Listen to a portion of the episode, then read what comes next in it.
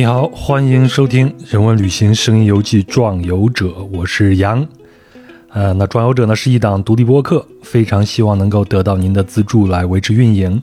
那最推荐的方式呢是通过支付宝“壮游者”@幺二六 .com，也就是“壮游者”的拼音全拼加上幺二六 .com 来进行赞助。其次呢，公众号“壮游者”每期都会随免费音频节目发送一篇文章。那在文章里呢，会有相应的细节图片或者是相关资料，是对音频节目的补充。那您可以通过文章下方的喜欢作者对节目进行打赏。最后呢，您也可以通过收听平台，比如小宇宙的赞赏功能来赞助。啊，在此呢，也非常感谢之前对酸辣东南亚系列以及“壮游者”进行赞助的朋友。那您的支持呢，就是我继续前行的动力了。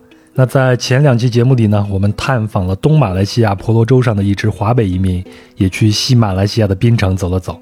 啊，不论是在节目里还是在马来西亚的停留期间，我也听了很多华人在这里奋斗的故事。那这期节目呢，就收录了两个故事，一个是下南洋，一个是回故乡。那这两个故事呢，也许能够让你感受到马来西亚华人对离散和故乡的复杂情感。那我们先来听下南洋的故事，是由林玉商老师讲述的。我们的录制地点呢，还是在林老师的公寓内。那林老师呢，是上期节目的分享人，祖籍广东潮安福阳，是马来西亚槟城古迹信托会的主席。那他的爷爷呢，在临终前留给他一个箱子，里边是各种身份证件。那这些证件呢，就串起了一个下南洋的小人物与大时代互相碰撞的故事。林老师介意我问你一个私人的问题吗？嗯，我我想问的问题就是，您算是第几代在槟城的华人呢？我我一直讲我是第三代，三代。可是可能严严格来讲可能是第二代，因为我的爷爷从潮州来，然后回去结婚，娶我的奶奶，然后就生下我爸爸。那、本来我我爷爷是回去是想说回去就不回来了，回来了，回去的时候遇到日本侵华嘛，日本来，日本来的时候，我爸爸出生的那一天是日本人来到潮州，嗯，然后我爷爷是从潮州走路走到香港，走路走到香港，再坐船来到吉隆坡，嗯。然后就从此就分离了，分离了。等到十一年后，就是我爸爸十一岁的时候，嗯。才我的奶奶再把爸爸跟大爸爸还有就是我姑妈，因为她我我也有回去，本来把他们带回来，后来又我奶奶又在怀孕了嘛，等到等到我我的姑妈我的姑妈八个月，我奶奶才带把他们两个带来马来亚，嗯，那时候我爷爷已经搬来槟城了。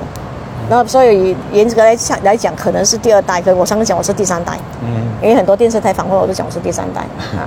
后来可是，在追说，可能我曾祖父也来过了，我也不知道。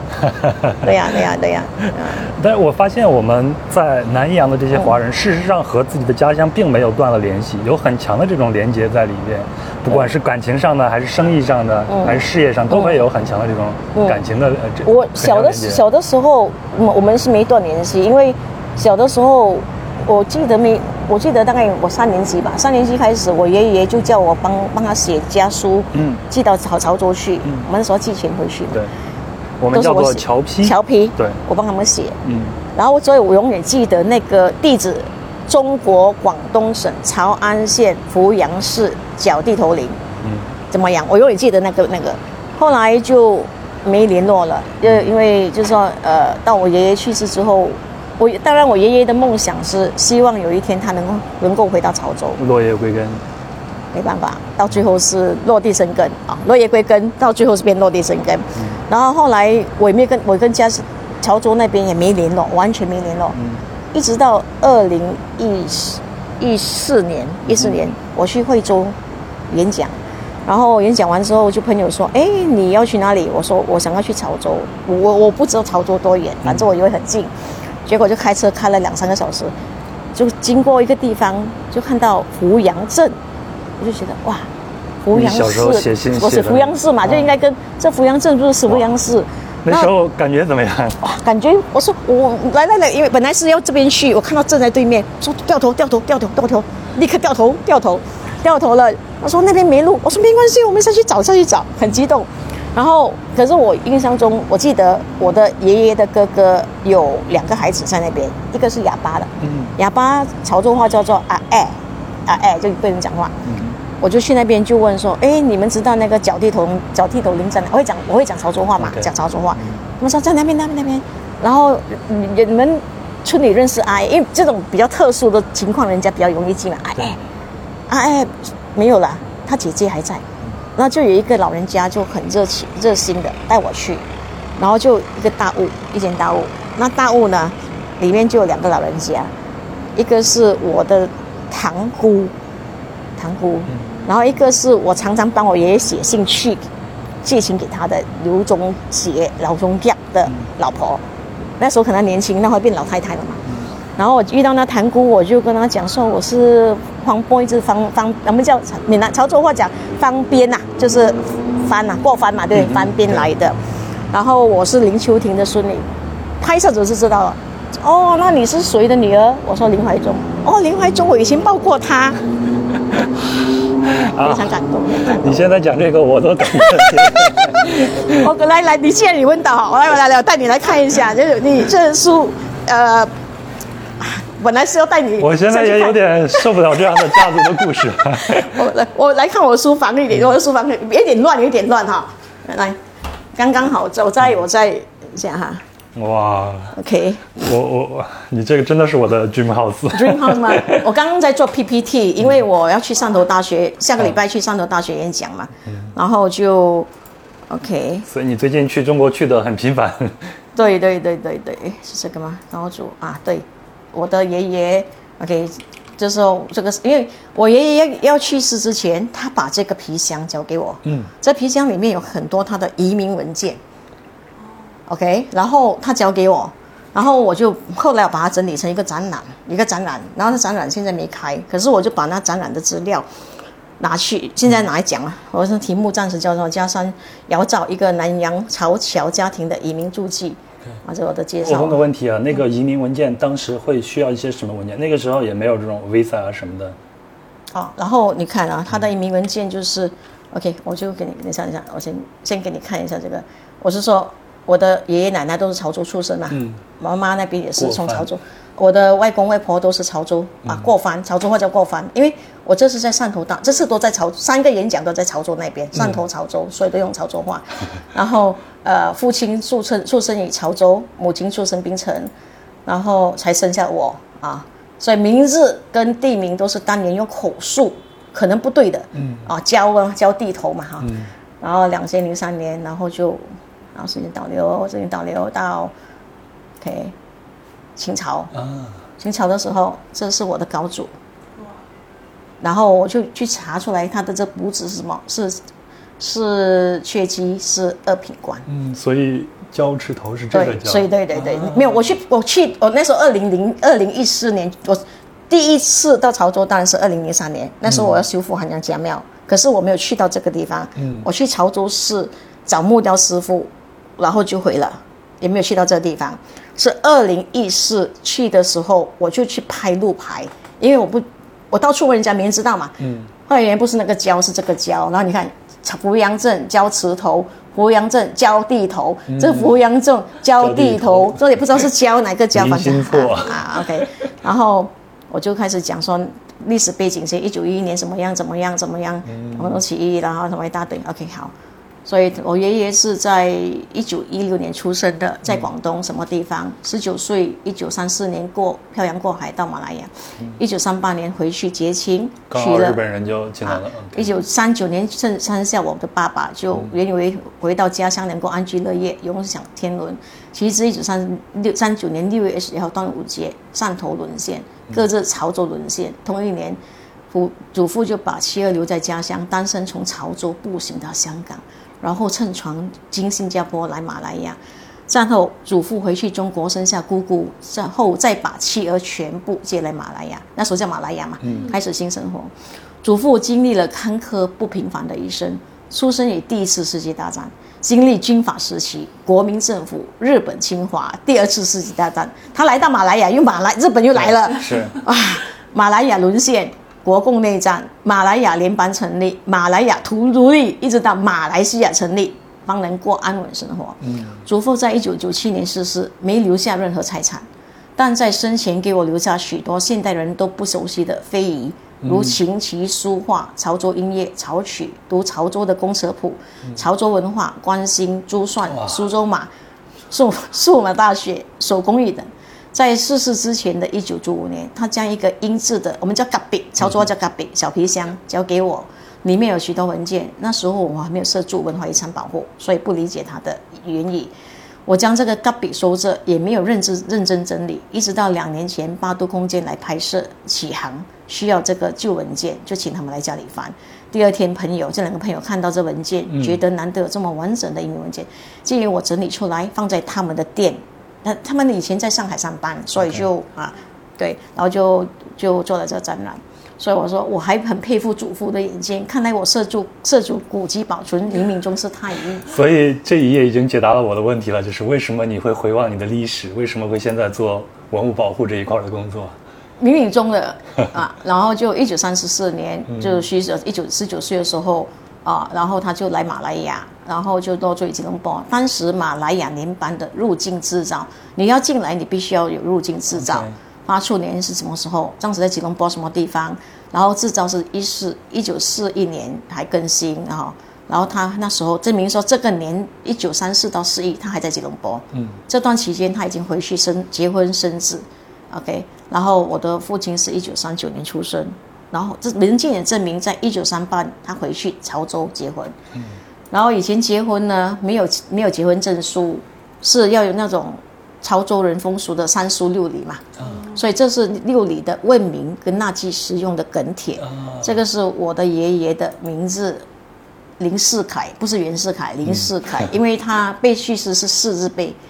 那我奶奶的，然后就必须把他们八八字放在这边，然后就放上那个那个祖先台那边。庚帖就相当于八字，八字的生辰八字。对，然后放了可能。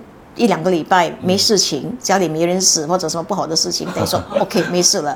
然后我觉得这个非它是那个它那边这个是雕版印刷，非常精湛，上面印着五世其长，中间呢还有写着百年祖老，两边印着龙凤，下面印着迎亲迎亲时的图案，有欢欣两个字，就是可以写，同时有琵琶笛子伴奏。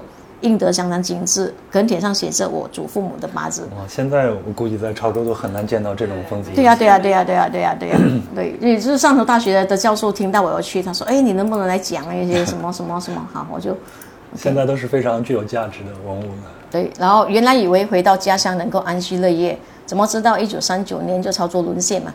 同一年，祖父把妻儿留在家乡，单身从潮州步行到香港，然后坐乘船从新加坡来马来亚。随之来到马来亚也沦陷了，然后这时候也无处可逃，只好守在吉隆坡听天由命。后来我听朋友说，就是我祖父的朋友的后代说，他们那时候是睡在那个五角鸡，嗯，就是那个骑楼马路边这么样哈。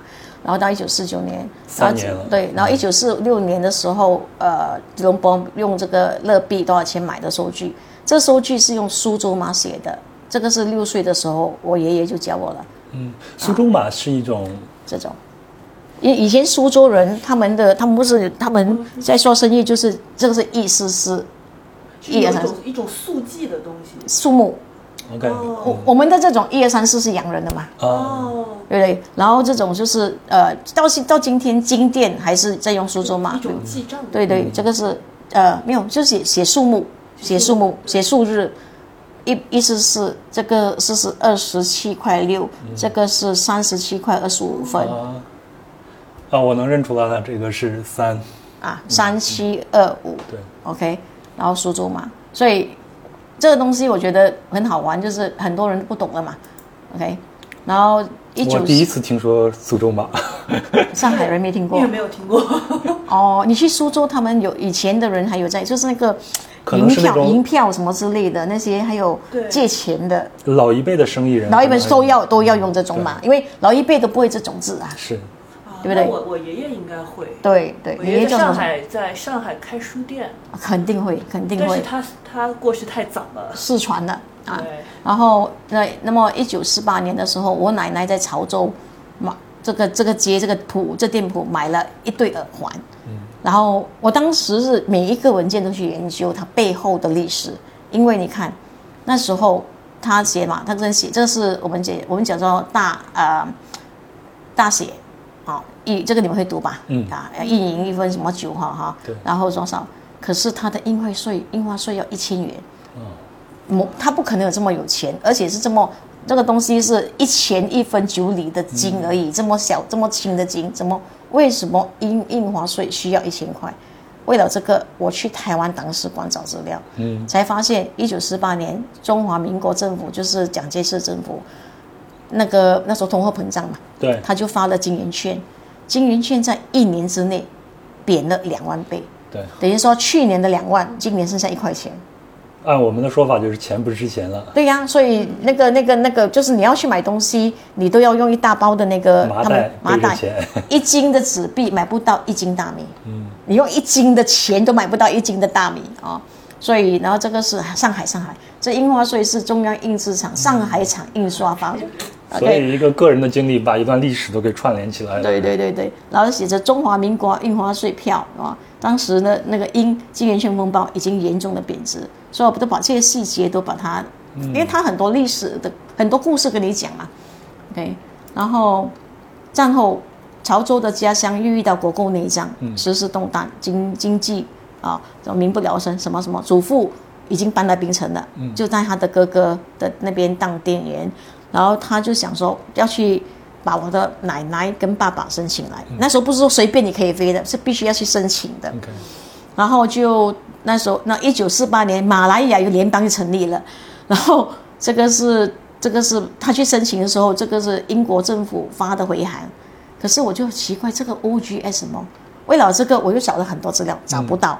有一天有一个朋友跟我讲说，诶，他有一个英国人朋友，我已经回去英国了，以前在槟城的移民局上班，OK，然后有电邮嘛，我就电邮给他，说，诶，那个时候我在移民局，他说这个就是 on government service，就是说啊你只要盖这个章，你不需要给邮票，就是我是奉公行事的意思，啊。对，所以每一个都有他的他的那政府服务的意思，对，然后我的爷爷要回去带我的奶奶来嘛，然后一九四九年的时候啊，已经这都在十月一号之前的事情了，对对对对，然后他，你看，你想看他多么辛苦。我们就是我讲我讲斩官过将哈。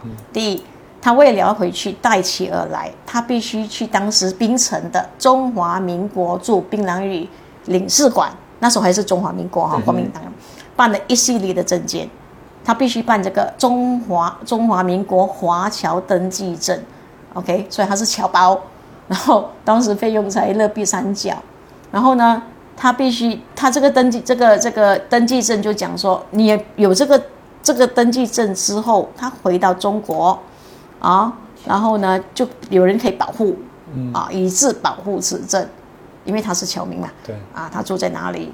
好了，办完这个证，还爷爷要。爷爷看起来还是很帅的，对，这个时候他才三十多岁，对吧？一九一六一九一六三十三岁对啊，正是正当年的时候，对，然后呢，他又必须去，那时候没有护照，所以必须去办旅行证明书、o k 或者临时护照，就讲说他要经香港往中国，又回来马来亚，然后出境的时候是怎么样啊？是，然后当时中华民国南京政府的那个槟榔屿的领事是李能耿，嗯，啊，然后呃，我也去查了李宁耿是谁谁谁啊，他做了什么事情，好了，这个感应章，还要。去打天天花跟霍乱的那个，还要去打疫苗预就防针。像现在我们去一些跨州的旅行，也需要要求要去打一些疫苗。对对，可是制作制定这个疫苗的规在规程啊这这这个程序的是槟城人吴连德，，OK。吴连德，他是从啊哈尔滨哈尔滨医科大学的。哦，伍连德很著名，后来在中国的东北地区对有一场鼠疫的时候，对对，就是他去，他去的，嗯。对。所以当当时盖的章还是国民党政府，哎，还是国民党政府，嗯。然后又又要去移民厅办入境执照，等于说我去了，我现在这个那个是处的嘛哈，嗯。处了他要回来，要不然没得回来，他要去办入境执照。所以，那么没有办这个，从中国回来说不能入入境，所以说，哎，我去了，我还要几时几时回来，我去办这个入境制造，OK，办完入入境制造了，终于回到中国了。然后等到他要再回来的时候，你看他去到中国，一九四九年十月一号，由共产党领导的中华人民共和国成立了。然后一九呃十二二十二号是潮州才由共产党统治嘛，然后就他是过后十二月才回来，结果所以他的证件是由中华人民共和国发的，而不是中他去的时候是中华民国，回来是共共和国。回来就不一样。对呀、山头市人民政府发的人民出国许可证，嗯，然后穿什么船看到这个呢，新中国才建立两个月，对对对对对，他就坐船诚心号往香港，九天之后才到槟城。他那时候又弄到我的祖母生又怀孕了哈、o k 然后那时候的侨务局的局长是王光义，是陈潮州陈海人、啊，他是济南大学上海济南大学毕业的，什么燕京教书，又去过越南，然后参加中国民主联盟，伟大，后来被被越南法国那个政府赶了，他去呃香港，OK，好了，然后他来到马来亚，又遇到粮荒，没饭没米吃，政府就有一个制度说你必须要有有买买米牌照，，OK，一个人一星期只能买三点五公斤的白米。配额制了，啊，你吃多一点那你的事情了、啊，然后糖也是半斤而已，所以这个是他的牌照。所以当时在一九五零年左右，马来西马来亚出现这种粮荒，是因为呃二战过后，战争刚战争刚刚结结束嘛刚刚结束嘛，嗯，哦，但是像热带这，像热带地区出现粮荒很罕见呀、这些这这两个是全世界的，全世界的，因为有战争嘛，所以你看每次大战、大灾、大大战、大战、大疫之后，都是会有通货膨胀、粮荒之类的东西的啊。然后，然后就这个时候，就是他也同时，我的爷爷，我爷爷还是非常。专一的哈，很多人都在这边娶老婆了哈。他一直说申请他老婆过来，申请他老婆过来。好了，终于一九五零年就收到英国一他因为他一九四八就就申请，一直在申请嘛哈。本来是爷奶奶跟爸爸，后来加上奶奶跟爸爸跟姑姑，然后就后来五零年才说哦批准了，你可以把你的好老婆跟孩子都带回来了啊。然后我也不知道那时候没有微信，没有没有微信，没有电脑，没有电话，不懂怎么奶奶可以知道，可能是写信去嘛。所以奶奶收到说哦，我可以去马来亚了。在家乡守了十二年活活寡的祖母，终于守得云开见月明，开始准备了。他那边又准备了，然后他就必须带着祖父亲、我的父亲跟姑姑去汕头的交通检疫所注射天花跟。那时候潮州去汕头，现在潮州汕头都要一个小时的车，是你你知道吗？车坐车的一个小时，那他怎么去走过去吗？我我我不知道，他们不在了。然后我就讲他背他的背景，那时候槟城无联德嘛，像联合国卫生组织什么什么一大堆哈，所以这个制度是槟城人的哈。好了，然后这我爸爸的，那么他去注射，那我姑妈的，你看他照片是跟我的奶奶拍姐弟半，嗯，以前没有 Photoshop，OK 啊。哦，是从这上头拿下来的没有，啊，不是，他应该是应该是另外一张抱着的，另外抱着的哈，然后就带，然后啊这个张照片，然后我爸爸就必须去申请人民出口，嗯我觉得很像那种动出口许可证。好像卖货的出口怎么样？这出出口了，你出口了，然后呃他是来求学啊，可能那个时候对新中国的政府来说，这样的事情也是第一次在办，大家都没有经验。对呀、什么叫出口？我搞不清楚。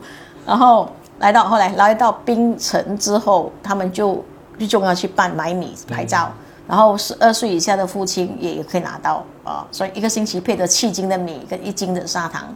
OK，然后是这个，而且用到一九五四年，嗯，所以那时候他们已经在庆木街六十六号的杂货店楼上租租房子，都是租房子啊、那时候都来租房子，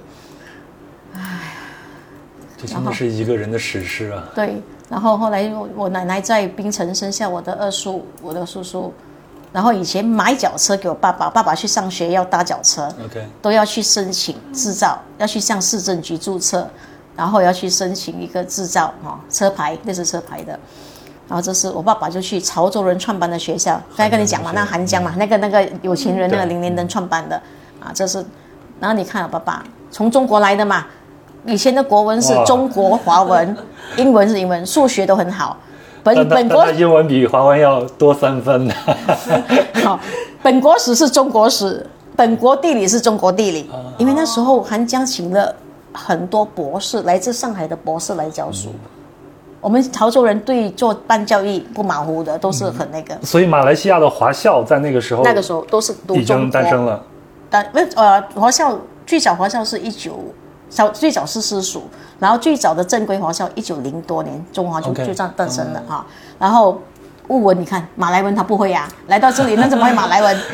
三有一个不及格不及格了，不及格了，不及格了啊！因为他来的时候已经错过了学习语言的那个黄金期了。对对对对对，然后然后来来到这边又遇到问题了，因为在二战的时候是马来在马来亚，人家因为二战的时候英国人跑掉了，日本人来的时候英国人跑掉，是这边的共产党去抗日的，然后等到战后日英国人又回来，他觉得你共产党对我的威胁很大，嗯。因为你他觉因为共产党觉得说我打仗的时候你跑掉，那我们独立更好。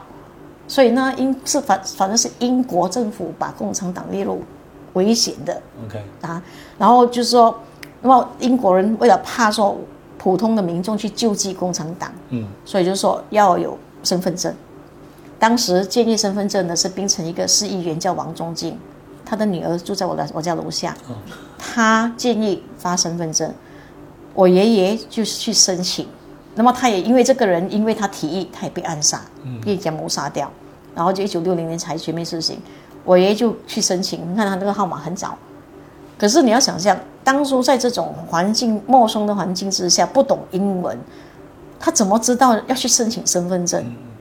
你在异国他乡，他又没有去念英文，然后这种消息又没有说，哎呦，我上网可以看啊，朋友圈什么什么，网络都很多消息的丰盛，他怎么知道？我我我我到今天也不不了解。我们真的佩服我们祖先的这种生存的能力，对，落地生根能力太强了。对，另外一个，我要给大家解释一下，刚才林老师说那个共产党是指的马来西亚的共产党啊。啊，是马来西亚的共产党，对马来西亚的共产党，对，然后然后呃，然后过后英国政府就是说，你们不能有两个国籍，你要假如说中国人，你要你就回中国，嗯，要不然你就留在这里，你就必须申请做公民，申请公民权，拿红色的登记，然后呢，那时候就有一个非常困难的抉择，到底你要回家乡还是不回家乡？回了不回就永远回不了啦，因为在这边估计回了也回不来了。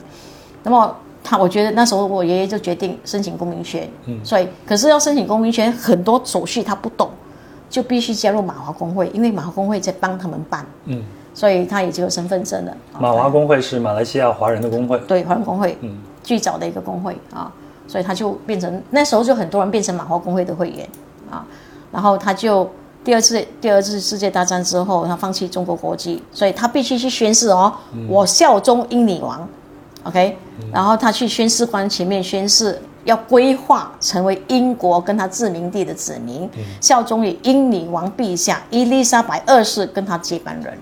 这个宣誓纸是一九五七一九五七年二月十三号的宣誓纸。好了，然后马来西亚在 同一年的八月三十一号独立了。他他效忠英国人，可是现在英国人不在了。然后所以你爷爷的这个历程全是卡在这个时间节点上，回国赶上新中国成立。所以我奶奶整天讲，她说潮州一句俗话说，去到哪里潮都死。对，回到回到回到中国就日本人来，然后回来这边又日本人又来，然后再回去中国又新中国又哇一大堆就这么样。然后他效他是宣誓效忠英女王，可是拿到公民权的时候已经是马来亚了。嗯，他没有讲他效忠我们的什么什么苏丹啊，什么宇宙元那个最高元首啊，对不对？没关系，拿到公民权了，他也放弃中国国籍了啊。一九五七年，好了，那么拿到这个公民权的时候是几号几号收到？那时候你知道那时候没有文件夹，我爷爷都是用那种信封来当做文件夹，所以这所有的资料都在那个箱子里面。都在箱子里面。然后好了，然后我的奶，我的父亲也去申请到了啊，所以你看他号码就可以知道多少人去申请公民权，有五五十七万人去申请啊，一窝蜂。然后说到公民权的时候是是一九五八年，我奶奶也收到了啊，那这是我爸爸爸读书的地方。然后问题来了，我爷我奶奶去申请公民权的时候，他你知道以前我们你去那个那个申请公民权的那个地方，那那他们知道很多人不懂英文，就有人在外面放放一个桌子，然后一个打字机帮你填表格。可能帮他填表格，我看我奶奶是单独生去，就帮他填说她是单身妇女。啊，single，，single，OK 完蛋了，OK。结果后来他是有家庭的，那这个就对不上了。后来一九六二年收到通知说他的公民权无效，因为发现他是结婚的，然后他去上诉，上诉，那那么他们当然是去登记局嘛，登记局说你结婚，那你你证明你你你那你证明在哪里？有啊，我那个梗帖、啊，嗯，那红色梗帖，梗帖不算，马来西亚政府不认耕不能田，跟帖，怎么办？结果一九六十二年，我的爷爷跟奶奶再去结婚，嗯，隔一年我爸爸结婚，啊，然后证婚人就是这个李李景洪，李景洪就是当年跟我爷爷一起睡在路边吉隆坡路边的那个朋友。所以到今天，我们三，我们四，我们是世交，跟孩子、孙子都有联络啊。OK，这个真的是世交的。对所以你爷爷第二次结婚的时候，跟我现在是一个年龄，四十五岁。对对对，然后然后就，那你必须要去结婚，结婚了才能够重新申请说 married woman OK，已婚妇女，才拿到这个。所以在这个动荡时代，朝令夕改，哎，呦不知道他们如何是从，给我都骂的要死了哈。然后为了办好公民权，又要把旧的去取消，OK，所以又去取消。所以你知道这么多繁繁琐的手续，我们我没办法了解他们当初是怎么去适应的。嗯，然后我妈妈之前讲到妈妈，我妈妈在槟城出生，她出生在哪里？她的爸爸是谁？我都有一些记录，就在然后她住的地方是，等一下我们会过，就是潮州人地方啊。好我有个问题啊，像你们潮州人如果要是结婚的话，是通常会潮州人和潮州人之间通婚？那个时候是，那个时候是，那时候是因为语言嘛，很多、哦那时候潮州人都不大会不大会讲闽南话，不会讲广东话，现在不会了，现在就讲普通话就没关系了。然后以前都是潮州人跟潮州人，然后我爸爸跟妈妈会结婚是这样，我爸爸会弹琵琶，我我们我我爷爷那一代都是就是琴棋书画，我爷爷会拉二胡什么什么，所以他又交给了你。然后对对，然后我我的有一天是我的妈妈的祖母八十岁大寿，嗯，我爸爸去演出，那时候二十多岁，很年轻，很帅，然后就弹琵琶，然后那个奶奶看了很喜欢，就找人来叫人家来做媒。听起来像是古戏文里边的一出戏。就 现在女孩子喜欢乐队里的弹吉他的人，啊，对对对对对，所以呃无论如何，我爷爷奶奶结婚一年后，我爸爸妈妈也结婚了。然后这是我爸爸妈妈结婚的照片，这是我的爷爷，这是我外公啊。哦，外公是我最近最近才找到他的他的他的家乡，所以我这我下个礼拜要去潮州，特地就是去找那些亲戚，然后奶奶经过几十年的动荡，终于可以安定下来，然后但心里始终对家乡有一丝丝的牵挂。这是祖母在一九六八年为了要回去中国探亲而申请的马来西亚护照跟打天花霍乱的预防针证明。祖母是六八年到新加坡换船，到、到慢慢到到到香港，然后再到再去潮州，OK，然后他就收起来，然后从一九四九年离开新中中国之后，祖父一直没有机会回去故乡，一直到一九七二年，因为以前马来西亚跟就是就是新中国成立之后，马来西亚跟中国是没邦交的，嗯，没有一直见到啊，那么那时候男的要申请回去是非常难，嗯。女的还比较容易。然后到七十二年他才能够申请，所以我的祖父就去办他的那个那些证件、嗯啊，然后然后祖父就去申请他的他的第一本马来西亚护照，所以一九七二年的时候，中国和马来西亚是建交了，交了。所以他才能在大使馆去办这些护照对。对 OK，对，他就去办了啊、然后他，你看去办中国准证是要大费周章的，嗯，然后他什么时候什么时候什么时候去，什么时候回来，然后呃也需要要要那个要打疫苗，OK，然后后啊后来后来我的奶奶，我奶奶七十三年我奶奶再去潮州探亲，嗯，其实，在潮州，我奶奶已经没有儿女了，都在这边，全部在这边了嘛。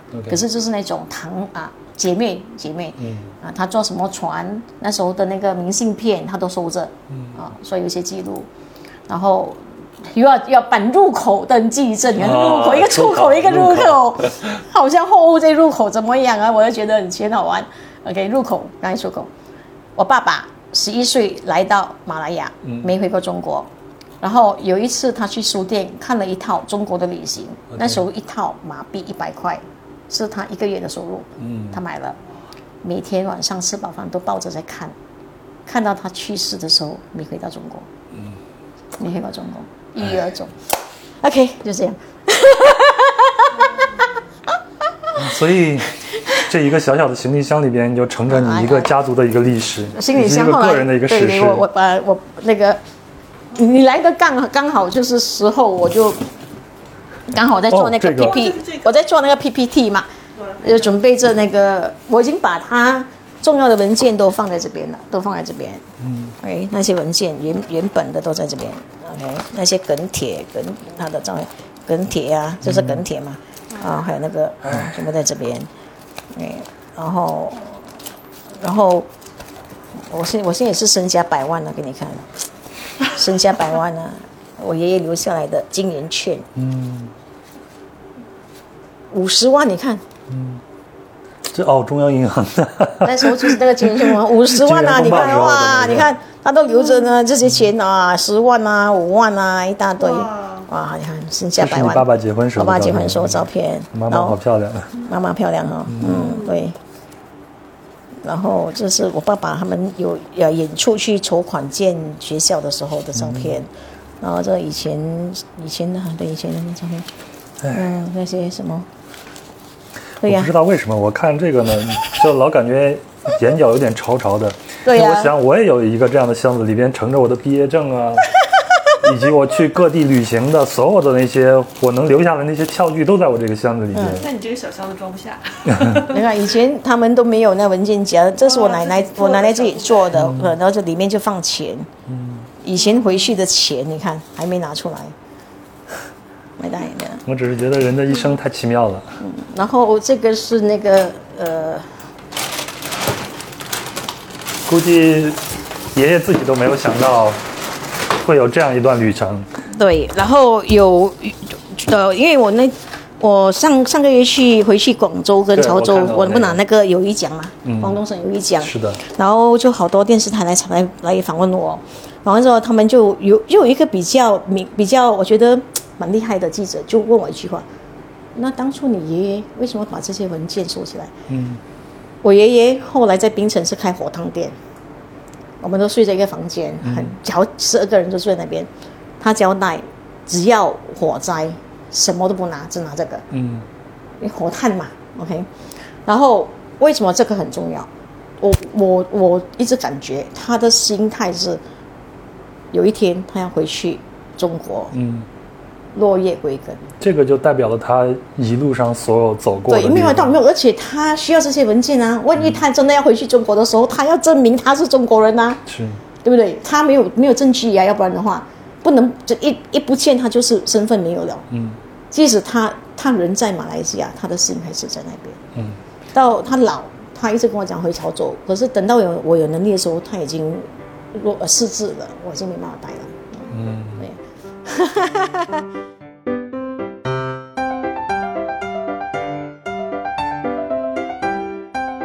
那接下来呢是第二个故事《回故乡》，讲述人是黄金翠老师。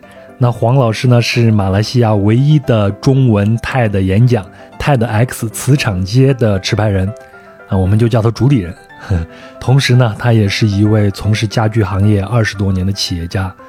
对于故乡呢，他只有极少的线索，但凭着这些线索，神奇的找到了福建南安很早就下南洋的爷爷的故乡。至于他为什么要找回故乡，那我们就先从他和泰德 X 的故事开始。那我们录制的地点呢，是在吉隆坡一家商场的陆羽茶室。那我先说一下我和黄老师的这个缘分啊，是在去年的时候，我做一期马来西亚的节目啊，分享人呢是我们马来西亚的一个朋友，然后呢，黄老师在下头留了一个言，然后我才我们俩人才建立了一个联系。黄老师，你当时是怎么发现这期节目的？呃，我其实是在这呃我发现了小宇宙这个 apps 的时候我就啊开始的疯狂听了很多中国的播客。嗯那我我我我也在我的 Facebook 介绍给马来西亚听众嗯。然后他们也陆续自己去选择他们的。那我比较喜欢是人文科技和那些企业的，那我就发觉到，我也不知道，因为每一次他都有推荐嘛，嗯。有推荐的时候，我就发觉到你的节目，还有包括我觉得你的声音很好听，哦听了起听起听起来很舒服。嗯。那我从你的那个节目表里面看到，哎，其中一个是访问马来西亚的，嗯当然我们就是有那个情谊，就是去听嘛。哦听了之后我就留言了。哦 还有不包括其他的一些节目，也是有提到南洋咖啡这些，我都会去留言。啊，你可以搜索一下，用关键词搜索，然后你会发现挺多的。是是哦、o k 啊，然后呢，啊，这就是我跟黄老师认识的这样的一个经历。那这次呢，我出来东南亚旅行，到了马来西亚之前，我就跟黄老师发了个信息，说我要到马来西亚，可能要拜访您一下。黄老师说啊，那我给你介绍当地的朋友啊。然后这一路以来，黄老师就跟我介绍了很多的朋友，包括在槟城介绍林玉章老师，那在怡保呢给我介绍了啊 Jason 老师，然后在吉隆坡呢也跟我牵线了张吉安老师，也是一个著名的啊电影导演，我们都会做一些访谈。嗯，那这次呢，就是我带着深深的谢意来和黄老师聊一次天。谢谢，我也是粉丝兼兼主播。不能不能，嗯，黄老师，我想问你一下，就是您之前是一个从事家具行业已经二二三十多年的一个呃成功的一个企业家，你是从什么时候才会把自己的这个眼光转向到这个文化事业上来呢？呃，其实呃，家具业它是跟美学离不开的。嗯呃，还有包包括那个尺寸 proportion，我我曾经其实，在我的置业当中，我很早就去中国了。嗯到马来西亚可以开放给我们给我们人民过去，呃，中国的时候，我很早就跟我父亲过去中国，那时候嗯还没改改革开放才刚开始。嗯呃，我父亲是做酒业的，那我们回去潮州。那后期的我，我父亲有两个事业，就是酒和家具。嗯那我就在家里的做家具。但我喜欢看美的东西，我也喜欢旅行，嗯我就跟家家里说，我希希望我做的工作是不要管人，嗯，而是管那个产品。就从很年轻就这样去做，累积了经验和那个美美学的判断。嗯那一路上你做熟了，你就喜欢这个行业嘛？哦，对对对，所以我们的 TEDx 磁场街这个品牌是从二零一三13年才开始，是什么样的一个契机让你会关注到 TED 这个演讲的活动呢？OK，我其实呃，我本身也很喜欢听很多线下的分享。嗯在还没有拿 TEDx 的那个制造的时候，我都常在吉隆坡去听一些人的分享。那时候还只是刚起步线下分享，很多留台生回来了。然后之后我也是，我我和大家都是一样，就在呃 YouTube 频道、看到 Tech 的这个节目，就很喜欢，因为觉得那个知识性很很好。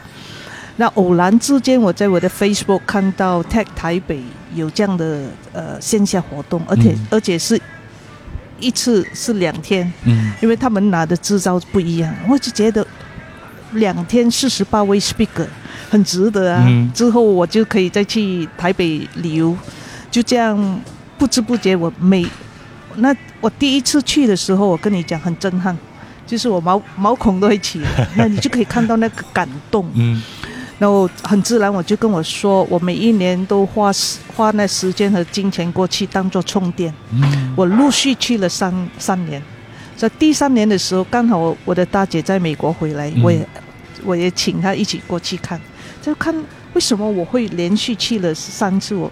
她就问我，你有没有想过拿这个 tag 过来马来西亚办？我说有，要不然我不，我有想要，但是我怕我不够能力，嗯。因为没做过嘛。嗯，所以在此之前你是没有太多的接触过啊这些文化从来没有 OK，从来没有，就是在自己的工作、自己的生意，嗯。然后就是社区上的活动，从来是零的。嗯，那我的，所以就是很很纯粹的，我完全接受，就是看 Tech 台北怎么做。嗯。呃，我也当年他们也是在亚洲最好的。我我一开始第一个的接触的时候的楷模，嗯这是最好的。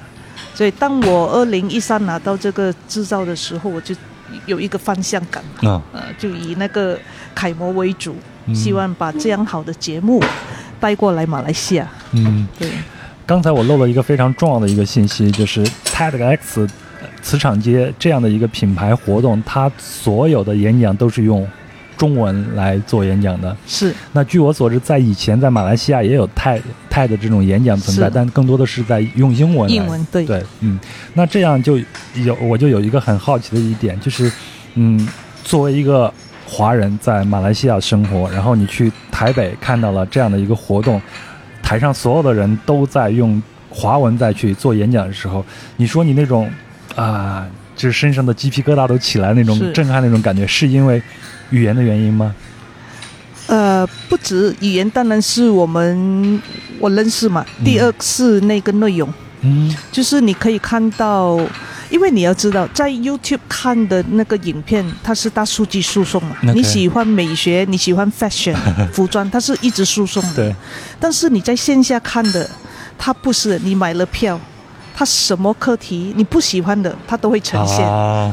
它就是像那种叫做我们叫 analog 嘛，，OK，呃，就变成你要很开放的去接受一些本来你都不喜欢的课题，嗯。然后听听下，听听下，哎，原来知识就是这么样子。嗯，它会融会贯通到你自己最喜欢的这个领域。比如说你是做家具，你比较关注美学，那其他行业的一些东西，它也可能是能激发你在美学方面的一些 idea 啊，这样的东西。是是啊，还有我线下看到的就是，因为线上嘛，有时就是我们去 search 嗯去寻找搜索什么课题，很自然就是什么 speaker 就讲过这个出来。这是线下的时候，反而我看到台北他可以请到老人，嗯。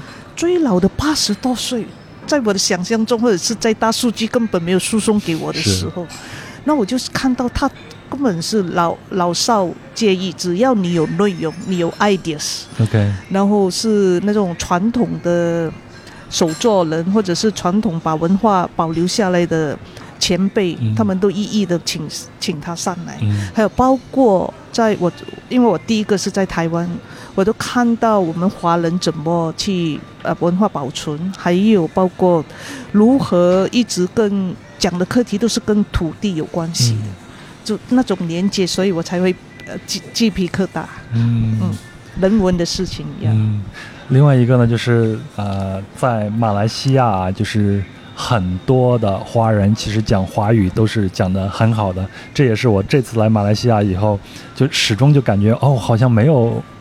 到了外国，因为我去的这几个城市都是华人比较多的这些城市，大一看见华人的面孔，我们都可以去去讲华语。那在你的小时候，你就是接受的这种华文的这种教育吗？是我我受十二年的教育都是中文，我们嗯小学是华文小学，然后嗯中学是呃独立中学，嗯是完完全是以中文为主的。嗯，对哎，我之前倒是听过呃马来西亚的关于华校的一些故事，但是我也没有太多了解。今天就想呃麻烦黄老师给我们稍微的介绍一下马来西亚这种华校它是怎么诞生又是怎么发展的吗？就是我们后期独立之后，政府就呃，我们英殖民回来呃就统治的国家就以英语为主，但是在七十年代的时候，国家就要把马来文升文升为成为呃国家国语语言，但是我们华社都一直要争取保留，嗯，尤其在我们民间，我们常有说的，穷都不能穷教育。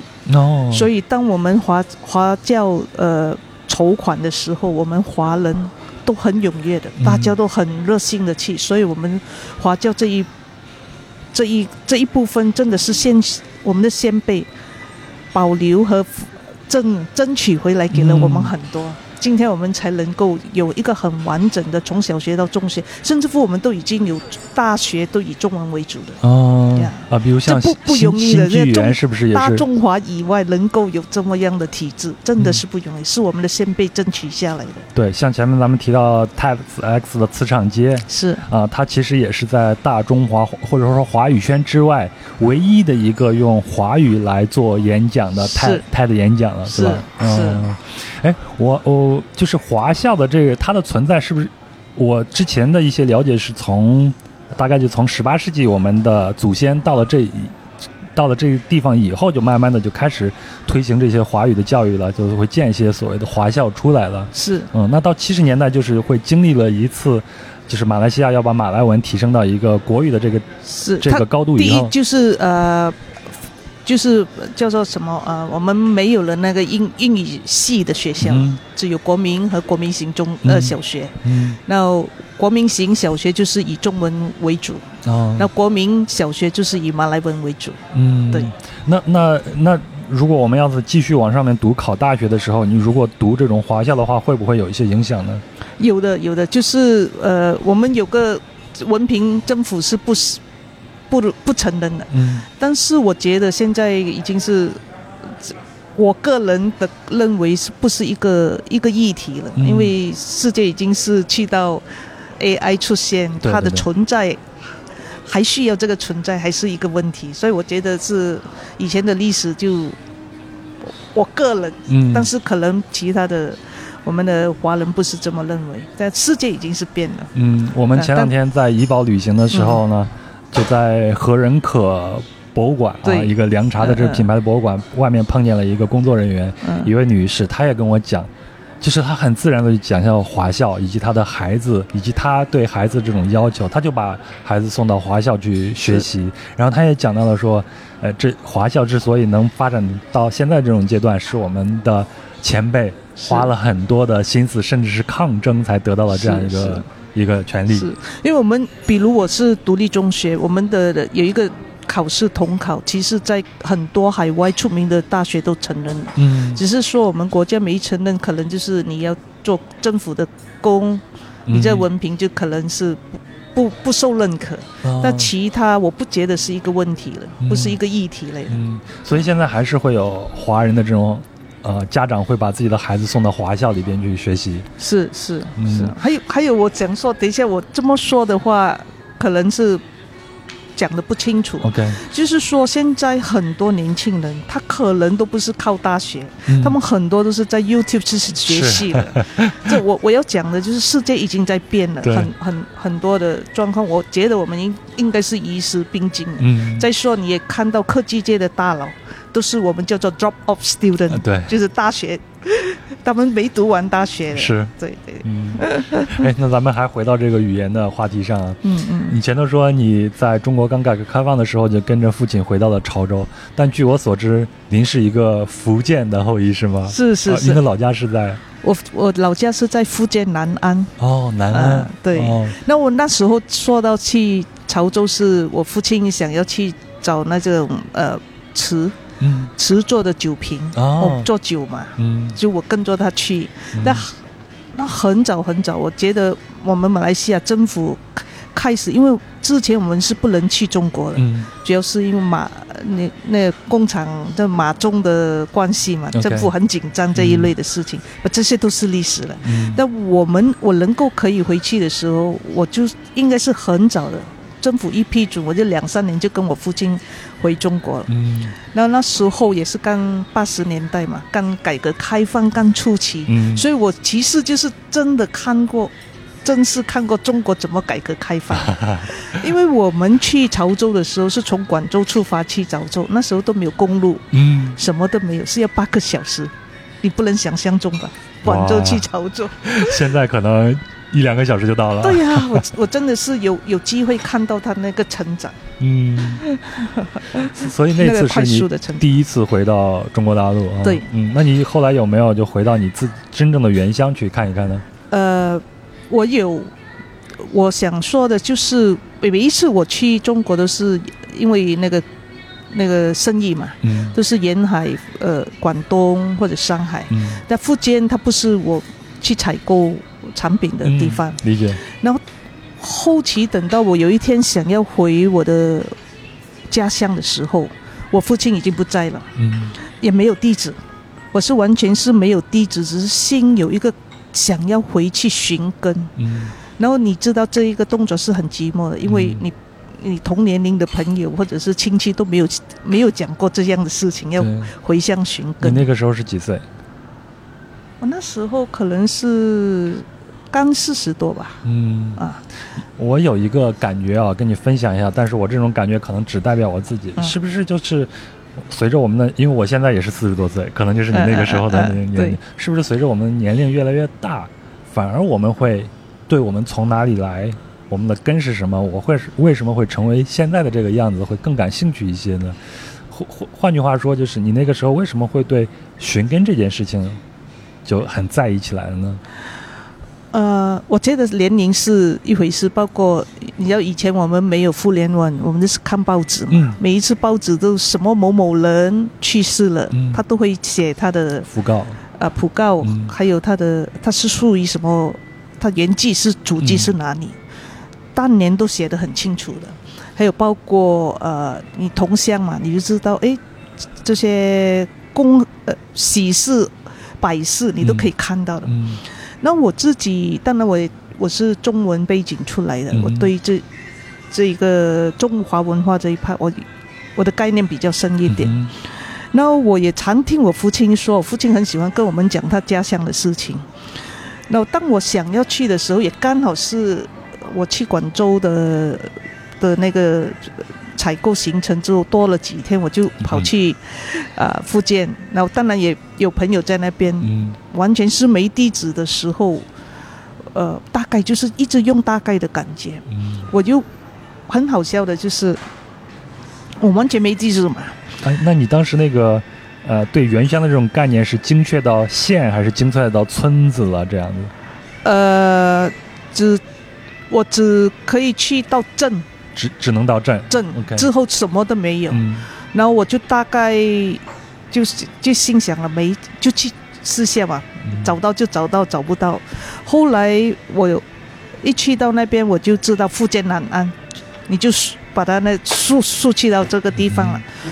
我因为我的父亲离开，我父亲的那个墓碑 OK，是我去找我的我我们的亲戚去问，我们到底是什么祖籍是哪里？祖籍，再嗯细一点。嗯就因为我是那个去找寻找这一个资讯的人，反而就是因为促使我要回乡下去寻根。嗯我我我我就找了我的父亲的亲戚朋友，到底我们是哪哪条村，就可以把他墓碑写好。嗯我就知道镇和村，然后我就以这个四个点呢、就是什么镇，后来去到那边又改了名字，改了。对，这个在之前我跟在马来西亚华人朋友聊的时候，是一个很普遍的一个现象，就包括县的名字或者是府的这个名字，现在都变了。嗯是和你的呃老乡以前的老一辈跟你讲的，你现在去的是不一样对不，上了。对不上。嗯那我我就记得我父亲一直跟我讲，有个小七，你像是我们叫做，我们英文叫做很 subjective，就是很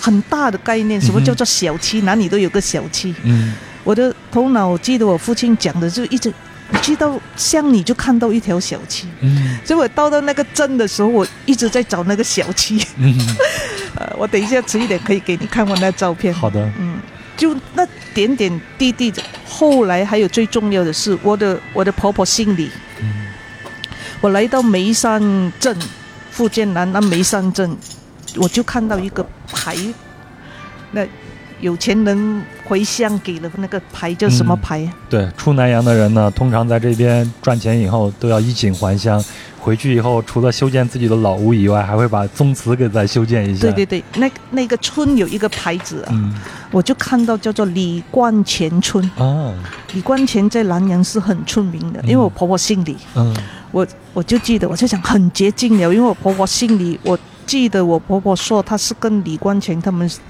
他们是差不多是亲戚的。嗯，我要再跟你确定一点，因为南北方表达的或者对这种啊、称呼的是表达不太一样。您说的这个婆婆指的是哦，对不起，是呃祖母，哦祖母，OK，哦，就是叫祖母。嗯对，啊、我用祖母、祖母和祖父讲会比较清楚。就。是奶奶，奶奶对奶奶，so 那时候我奶奶也是，呃我们这里是叫做板脚，嗯。三春丁的。哦，她是属于绑过脚的那些，绑过脚的，嗯。所以我就用很逻辑性的，我我我的婆婆绑过脚，嗯她不可能嫁到很远的，嗯应该是隔壁村，因为我们小的时候。呃，奶奶啊，爷爷他们会讲哦，这个是隔壁村的小姐，这个是隔壁村的，嗯就是对隔壁村。嗯我小时候常听这样的字，我来到了呃南安镇呃南安这个地方的时候，看到关前村，又全个村都是姓李的。嗯我接我我就我就说很接近了，很接近了。你看隔壁村是有没有姓黄的？嗯，就是我爷爷了。对啊，对我我就跟那司机说，我感觉就是应该是很接近了，因为嗯三三村近不可能跑到这么远的。对结果就很接近，真的是隔壁村就是姓黄的。啊，李村、黄村这样子，对啊，对，然后这个又给我恍然大悟，我们为什么祖辈讲亲近不能结婚？嗯我，我明白了，回到乡下，为什么那一条村真的是同一个祖先了？对，我们以我们你知道我们在南阳是完全是从海外，就是从中国过来，他们就分散了嘛。嗯所以那一个说亲近不能结婚，你你只有回到去你才感觉，因为整条村真的是心里就是心里，心环就是心环，他们很接近。嗯所以后来我就，呃，那师姐帮我去找到，就找到就第一就祖庙，就是你那条村的。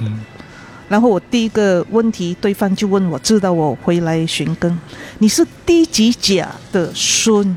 一甲、二甲、三，我才发觉啊，又有这样的还有甲就是第一个儿子，OK，一甲、二甲、三甲、四甲。那嗯。当年的的那个真啊，那前辈已经是生了很多，五个。嗯他的族谱上会写一家二家的这种，对我完全不知道，因为我父亲不在了嘛。嗯哎，我呃，我刚才漏问了漏问了一个问题啊，嗯就是您在马来西亚，您属于第几代了？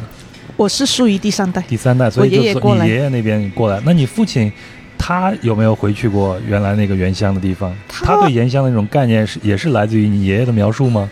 不不不，他他其实是在中国出生的，哦然后他是在一九四九年。哦，那我爷爷说，呃，这呃呃，就是是大时代有一些改变嘛，对所以就会有一些所以他们就讲，就回来回来。那时候是去新加坡，嗯。我我爷爷是在新呃，父亲是新加坡，然后再来去马来西亚。嗯，所以你的父亲对原乡还有很多的回忆。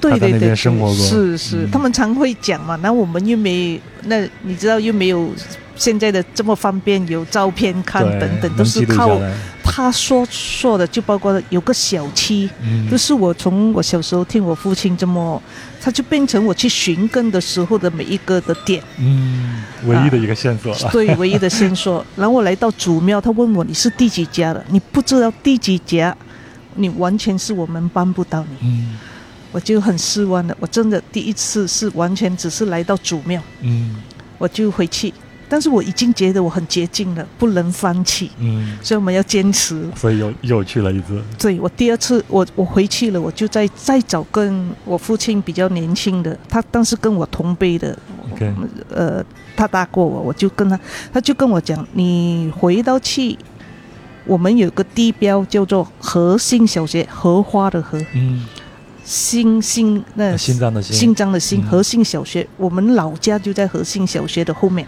哦，就我的我的堂哥堂兄，就是他就跟我说是这样子，好，我就第二次有了。你找到这一家就找到我们的家，他就这么说，嗯。有了地标了嘛，嗯。我就回去，我就第二次就真的找到我的我的那个寻根，我的我的就又回到那个祖庙那个位置，然后再祖庙去找就可以再进去的，真的哦你的那个核心小学核心小学和我的爷爷的家。啊。当我回到去的时候，我看到我爷爷，他以前在南阳的时候，他是做书记嘛，嗯他是文人来的，这做书记嗯，他是陈家根，陈家根是这里南阳很有钱的一个富商，富商，所以他捐建了集美大学，对是，吗？啊然后我我的爷爷是跟他在他的公司旗下做文书书籍。嗯。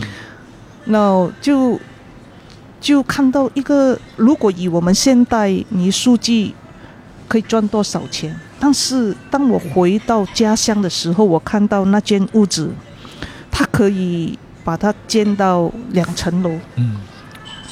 我我真的很惊撼，就是我我的爷爷原来这样做书记，每次他们都是一直每一个月都寄钱回回乡下了。嗯竟然可以见到这么的房子。当然，后期我我比较会看的时候，就知道它是表面那个做的两层，后面还是一层的，哦上面就是收那个骨，中刀的骨。对，谷子放上头，对，就是这样子。但是就是很美啊，我觉得很美，很有民国时代的那种建筑。嗯。所以那时候我就开始感觉到哇，你就可以感觉到那个先辈的那种他们的辛劳，他们的为家庭，嗯呃，那那那就很感动了。而且我当我找到我的这个核心小学进进入我我爷爷的原来的家的时候，所以那个核心小学现在还是叫做核心小学，对，，还在还在。还在。嗯，然后你是怎么能确定这个房子就是你爷爷建造的呢？哦哈，很真的很奇妙。我嗯去到就有，你要村子很多退休的老人，嗯他会坐在路边，那他们跟我们北方是一样的，啊老人家都在外面晒晒太阳，晒晒太聊聊阳。天。我就跟他说，我是我的爷爷叫王泽坚，嗯原则的泽，健康的健。他那个老爷爷竟然说啊，你是泽坚的孙，我就想，Oh my God，已经距离这么远了，还有人记得我的爷爷，是不可思议的事情。就好像我在吉隆坡去了什么地方，人家认识我父亲喊的那个，但是你知道我们是隔代嘛，我是隔代回去，竟然还有人认识我就，我又第二次跟我自己讲。我的爷爷好像在这里是有一点影响力的，才有人记得他嘛，对不对？然后我我这个过程的第二次回去的时候，因为我我读中文书嘛，嗯。我真的感受到我们老祖宗讲的天人合一，嗯，我感觉到我终于跟我的祖辈在这个空间里面相遇了，对相遇 connect，嗯，就那连接，连接到那个感觉。嗯。怎么连接？我就是讲，从我完全是很零碎的那种哦，一个小区，完全也没有地址，嗯。然后关前村也是我一个促使我更前进去寻找的嗯。的的那个方向，终于找到之后，然后结果更美妙的是，我的我的伯父就是我我父亲的哥哥，哥哥，嗯。他是读英文的，我都不知道在新加坡那那年他是，所以他就对就是中国那边没什么太多了解太，OK，太多了解，就因为我找到了我们的主家，嗯。结果我的伯父、我的姑姑陆续的回乡下，嗯。我就看到这个叫做，我就联系了嘛，嗯。反而把我的父辈的亲戚，给他们有机会在他们还在世之前，嗯。终于回到家，看到以前婆婆是在隔壁村子，啊隔壁村子，还有就是他们结婚了是住在哪一哪一间房间等等这样子，所以认识你爷爷那一位老先生，他是邻居。哦邻居，就这么巧，是啊，就是你在核心就可以找到了哦，真的。然后后期你记得吗？就后期陆续就我们亲戚，我哥哥也跟着，我哥哥也是洋派的嘛，嗯。就是读英语的，读英文学校，他也肯回去。然后我就第三次再带他们回去了。我第一次失败，第二次找到了，第三次我带我哥哥回去。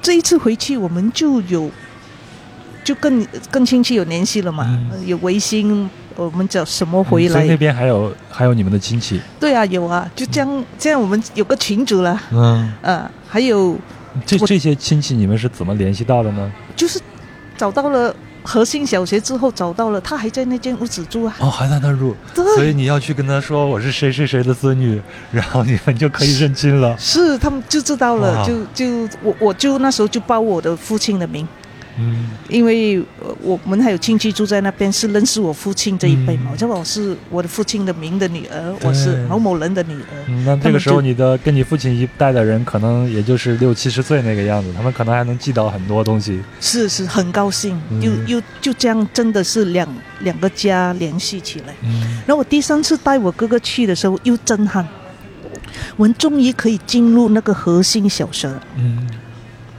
然后我才发觉到这间小学是我太公建的。哇！我跟你讲，我我的那个震撼又来多一次，因为我们我们说我们现在资源很好、现代的人，我们其实我们的我我个人的感觉，我们的功劳都没有太爷他们对，开一所学校这个功德实在是太大了。是，还有又发觉到这是当年那个清末的时候的秀才，嗯，哇！以前我们读状元、扮演秀才都是看小说的，对，怎么我家都有一个？在潮汕地区家里有一个秀才，是不是得给他立一个碑，叫什么什么公这样子？对对对，这这个是我真的我真的很感动，嗯我这。就是我们讲嘛，前人种树，后人凉。然后当时我是直接看到，我从来也没有想到是这这这这个小学是我的太祖嗯，去穿的，而且你可以看到当年的清朝都是打打仗嘛，对都是资特别是清末的时候，清末战乱频起，然后国家就非常的贫穷，还被洋人给欺负这样子。是他嗯都很坚持，所以我很汗颜。我真的是觉得我们这一代真的不如上一代，嗯。包括我的我的爷爷来到南阳，是一个文书，嗯。陈家坑的文书，可以寄钱回去养活家里的人，嗯真的，这这就是看到。嗯，所以你在刚才你的问题问我为什么会做 TEDx 不得冷水，嗯。我觉得真的是，后来我回到去，我觉得我我的胎主有这样做，可能就是这一个主因，我会跟文化有关系，哦，冥冥之中他还是有一种是我感觉，对，我就是这样有有感觉。但是真的，我们的我们的功力，我们真的是真的不够他们，因为我们环境好，我们没有战争，对对对，他们有啊，他们的那种坚持。嗯，哎，那我们还回到你做的现在做的这些文化事业上来说，你现在的取材的话，还是会从啊、你的华人身份或者是华人的这个群体里边找到很多的素材吗？你去邀请这些啊、分享人的时候，你会有一个什么样的选材标准呢？呃，我因为是以中文为主，我们嗯都会是以中呃说华文的为优先。嗯那是因为我已经办了第九届了，我在前两三届，我我我我有感感觉就是，呃，比较健全了之后，我们又在多元种族的国家，不能只是单一，OK，声音和知识，它应该是无边界的。嗯所以我在前三年我都陆续有开呃邀请我们马来马来住的嗯哼的文化来介绍给我们华嗯华族。嗯，那那他们怎么去解决这个语言的问题呢？他们可以用本族的语言来说吗？呃，他们用他们的本本地语言，我们华人是三种语言都可以听的，嗯，听是没问题的，对，英语、中文和英呃马来文。嗯。是。所以这可能是这次我来马来西亚以后感受到的最大的一个马来西亚的一个特色，就是多种族文化的融合。不管是从饮食习惯上来说，还是从语言上来说，还是从街上我看到这些建筑形式上来说，都是这样的一种风格。是，还有颜色。嗯，对，如果你一下飞机，你是看到那个热带的颜色，就五颜六色，比比较多颜色，因为它有几个种族在一起，每个种族它都有个别的喜好的颜色。比如嗯我们华人是以红色为主，嗯马来人是会以绿色为主，对。等等这。是。嗯。所以我昨天是从怡保坐火车来的吉隆坡，嗯，然后在路上坐火车的过程中呢，我就看见旁边那些我们马来语叫干蹦什么村子，然后看见很多那种我们中国那种庙，或者写上天官赐福，或者挂着红灯笼啊什么的。你只要看见这个红色啊，你就知道这一定是一个华人的家庭，是是。特别的明显。对对。我非常赞同您刚才说的，就是在做这样的一个活动的时候，我们文化是没有边界的，嗯一嗯定要让其他的，就让我们华人也或者让其他的种族也都能接触到这种文化的这种多元性。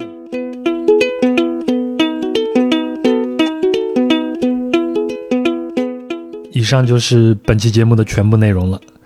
听完呢，呃，我是很感慨。呃，我琢磨了下，我感慨的原因在于我也是一个离散之人。呃，不光是我，可能还有你，还有更多的听友。呃，在这个大时代呢，其实我们还是挺幸运的，可以自由移动，哪里有工作机会啊，就往哪儿去；哪有自己所追求的晋升家园啊，也可以往哪儿去。是逐水草而居的现代游牧者，对吧？但是呢，从故土来到另外一个地方，啊，我的生活习惯、思维方式，甚至语言都要随之变化。那变着变着呢，也就变出了一个无法回去的故乡，哎，也变成了一个无处停靠的浮萍。嗯，但是呢，能移居啊，当然比被户口锁定不能动强太多了，对吧？那有选择也比没有选择好。但随之而来的关于我是谁，啊，我从哪里来，我要到哪里去的困惑，也会被放大。嗯，但是这个也要独自承担。幸运乎不幸哉，可能每个人都有每个人的答案吧。那到目前为止呢，我时刻感谢命运之神。让我很幸运有选择的机会，啊，也在无数个充满焦虑的难眠之夜，用我心安处及故乡来安慰自己。啊，另外呢，我几乎所有的创作动力都来自于离散这个主题。那我所做的努力呢，包括不停的出去看看我身边之外的世界，都是在寻找我是谁，我从哪里来，我要到哪里去的答案。但很有可能这根本就不是一个问题，不需要答案。但我现在不知道，就走着看。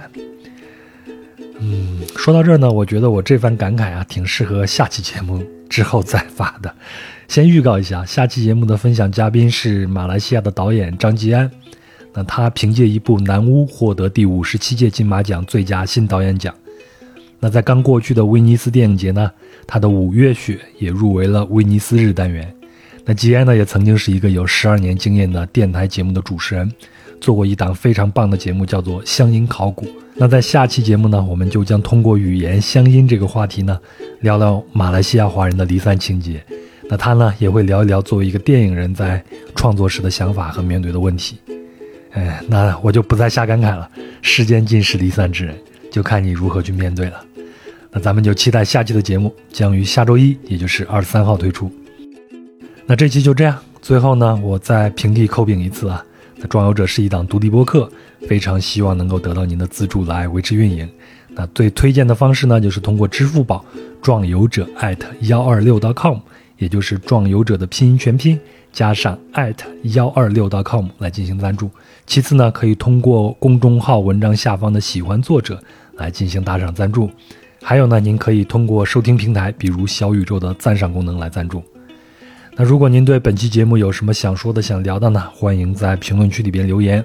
那我们在节目里边提到的相关细节图片，都会在公众号“壮游者”的文章里边展示。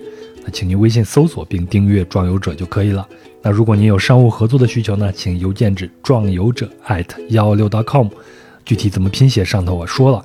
或者呢，添加微信“壮游者二零一八”，也就是“壮游者”的拼音全拼加上二零一八。那如果您要加入“壮游者”的听友群呢，也请添加这个微信号。那也提醒您，如果使用苹果播客来收听节目，请一定要点右上角的关注。那如果是其他平台呢，也要点订阅，这样就不会漏掉壮游者的更新了。也非常希望您能够转发壮游者给身边的喜欢旅行的朋友，点赞、评论和转发也是对壮游者的支持，非常感谢。好，那祝您新一周工作顺利，咱们下期节目再见。